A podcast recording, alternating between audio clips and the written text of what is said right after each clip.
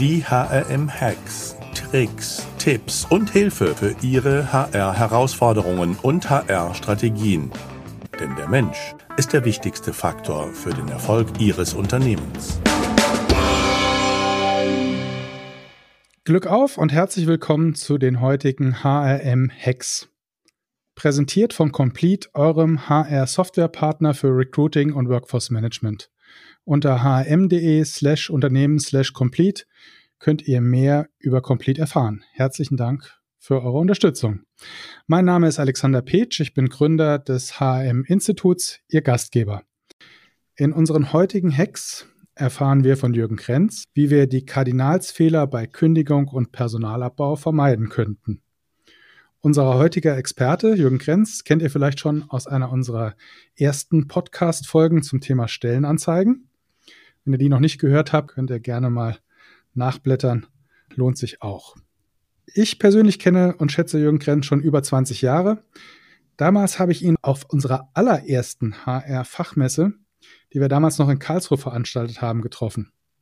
Er hat nicht nur Deutschlands erste Online-Jobbörse gegründet, sondern war damals auch gerade dabei, bei seinem ersten Exit den Verkauf der DV Job AG an Stepstone umzusetzen. Ich kann mich noch erinnern, dass wir damals noch schnell farbigen Teppichboden als Streifen über den Gang gelegt haben, um diese neue Verbindung auch vor Ort farblich nachzuvollziehen.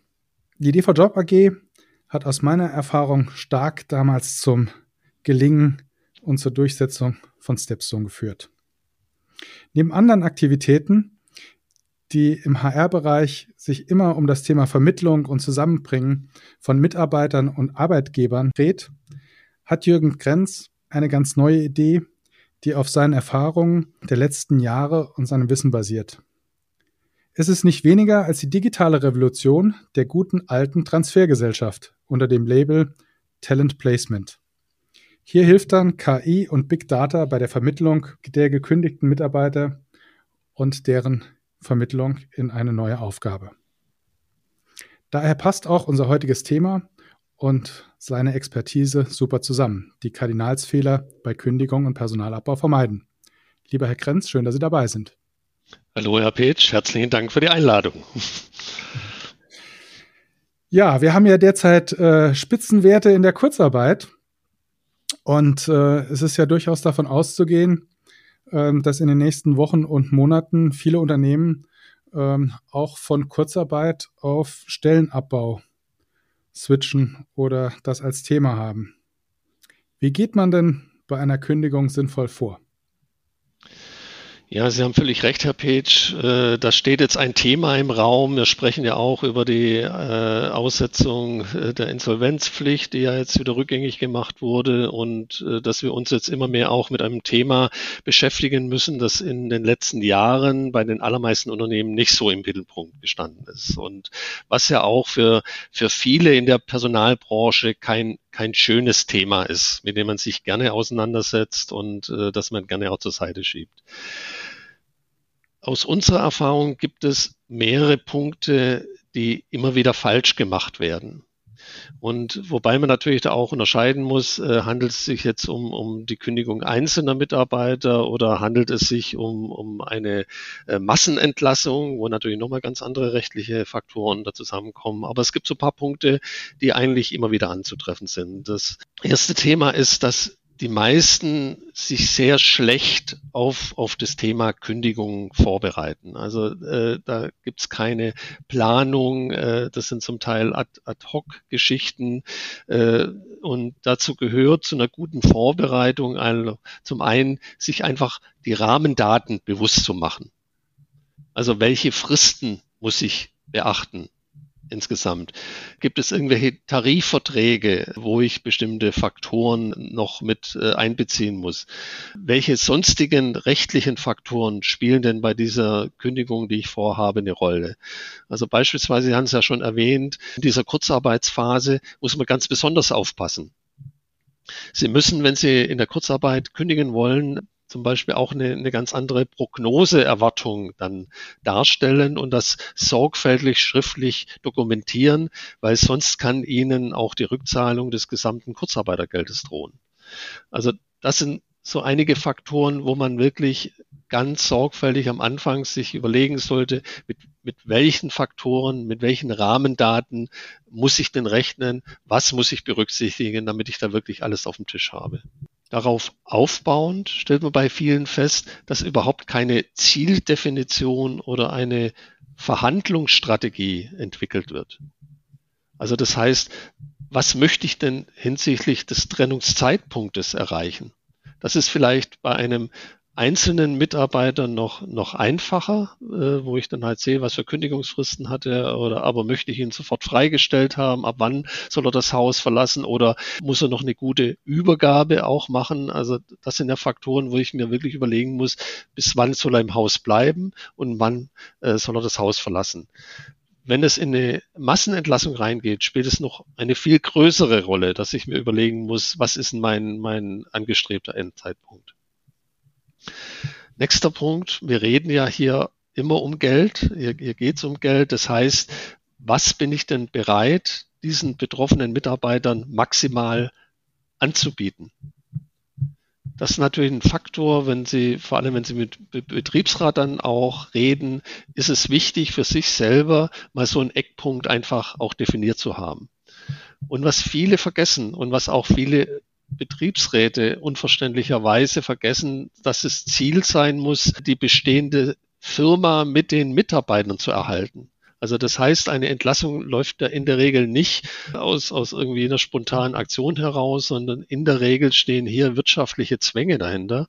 Und es muss das zentrale Ziel sein, die bestehenden Arbeitsplätze zu sichern, zukunftssicher zu machen und nicht möglichst viel praktisch an die betroffenen Mitarbeiter auszuschütten. So hart das ist, aber das ist aus Sicht des Unternehmens und der äh, Verhandlungsführer auf Unternehmensseite muss das das zentrale Ziel sein. Und wenn ich nicht weiß, was ich für mich als rote Linie äh, in, in Richtung dieses finanziellen Rahmens äh, definiert habe, kann ich nicht richtig verhandeln.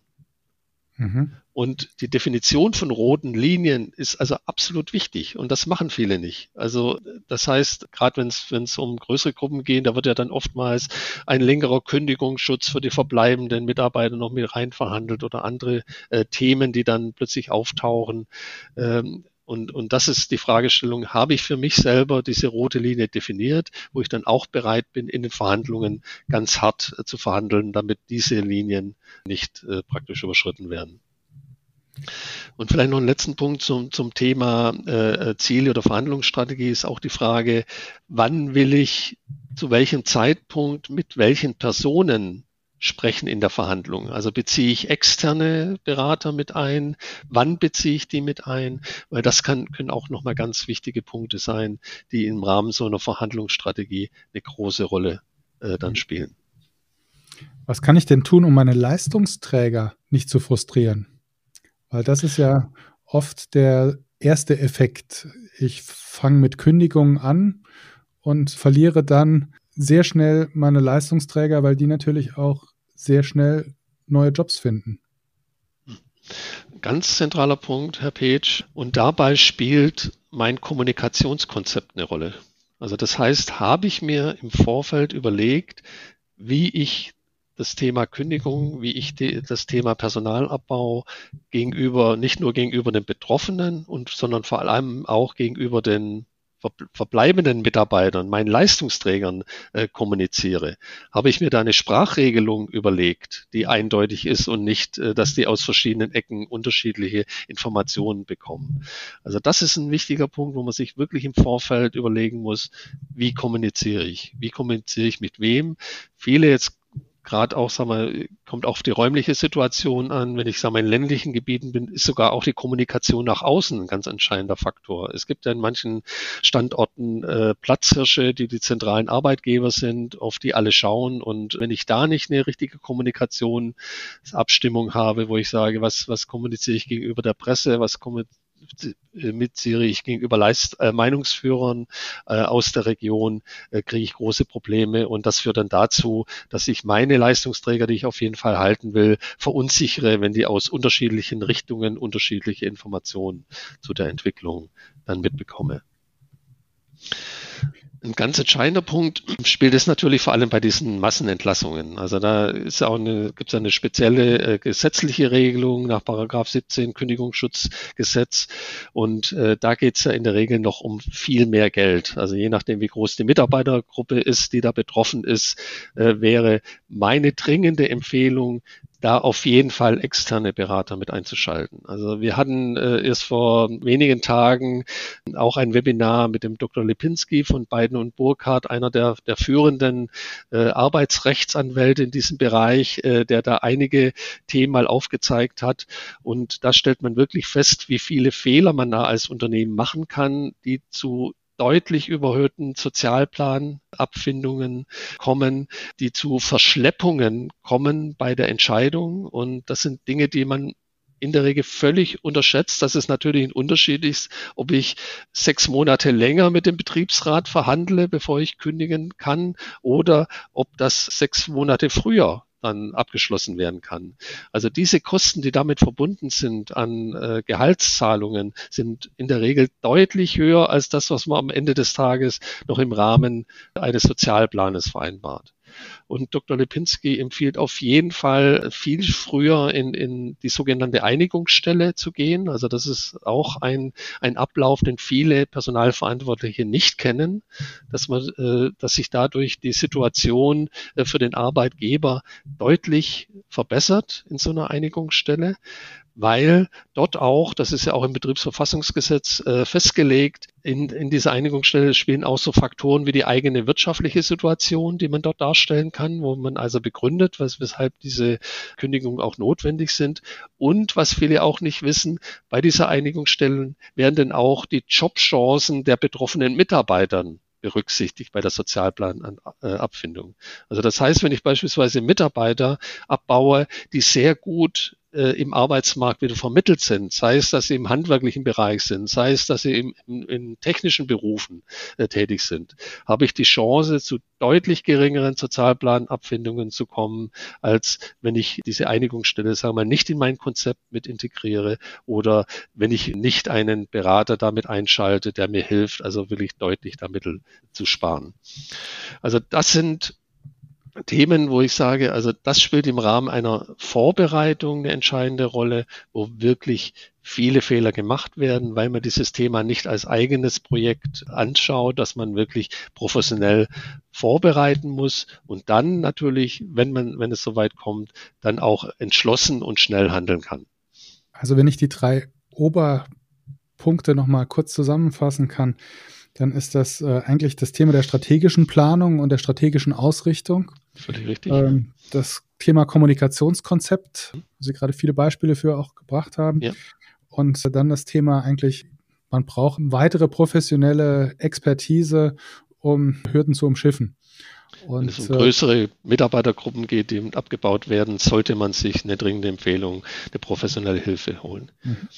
Wie durch das Thema der Einigungsstelle nimmt man natürlich auch viel äh, Emotionalität, vielleicht auch persönliche Emotionalität aus der ganzen äh, Verhandlung oder den ganzen, dem ganzen Konflikt heraus.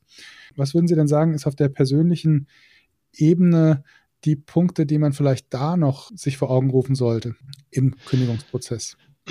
Man, man muss natürlich auf der persönlichen Ebene ähm, sich bewusst sein, dass bestimmte Personen dabei bestimmte Rollen übernehmen. Also der, der Betriebsrat hat natürlich eine besondere Rolle und der wird ja auch in der Regel im Hintergrund auch entsprechend beraten. Also das ist eine Geschichte, wo man oftmals feststellt, dass da, dass sich da das Verhältnis von äh, innerhalb einer Firma, wo, wo man vorher so im kollegialen Bereich zusammengearbeitet hat, natürlich hat jeder seine bestimmte Funktion gehabt, aber wo in diesem Fall der Kündigung plötzlich eine Situation entsteht, wo andere mitreden, außerhalb des Unternehmens Einfluss nehmen.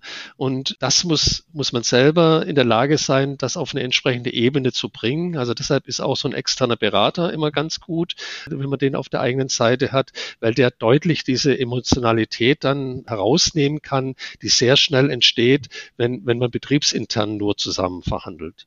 Und deshalb, wie Sie es auch erwähnt haben, ist auch der Schritt in, in eine Einigungsstelle äh, hinein, wo ja dann auch nochmal Dritte, also wo dann Richter da mit dabei sind, äh, die da das ganze Thema mit moderieren, die das auch nochmal aus der individuellen Unternehmenssituation auf eine allgemeine Ebene tragen können und sagen, zum Beispiel, welche Abfindungen sind insgesamt in der Branche üblich, äh, welche Rahmenbedingungen werden denn sonst noch verhandelt. Und dadurch nimmt es so ein bisschen diese Einzelsituation und diese Einzelschicksalssituation, sondern äh, relativiert die ganze Thematik und versachlicht das nochmal entscheidend.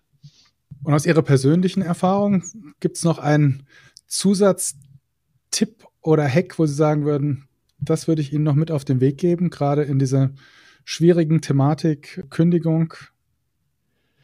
Es gibt einen weiteren Bereich, der sehr oft, äh, also wo sich das eigentlich konkretisiert und, und das betrifft eigentlich fast alle, also auch die, die jetzt nicht die, ähm, die Massenentlassungen haben, ist das Trennungsgespräch an sich. Also das ist ja der, die entscheidende Situation, vor der viele ein, ein schlechtes Gefühl haben. Ich kenne Leute, die schlafen zum Teil, also als Personalverantwortliche, da Nächte davor nicht gut. Und äh, da gibt es dann doch einige Punkte, die man da beachten kann. Also ein, ein Tipp wäre von mir, so Trennungsgespräche richtig zu üben.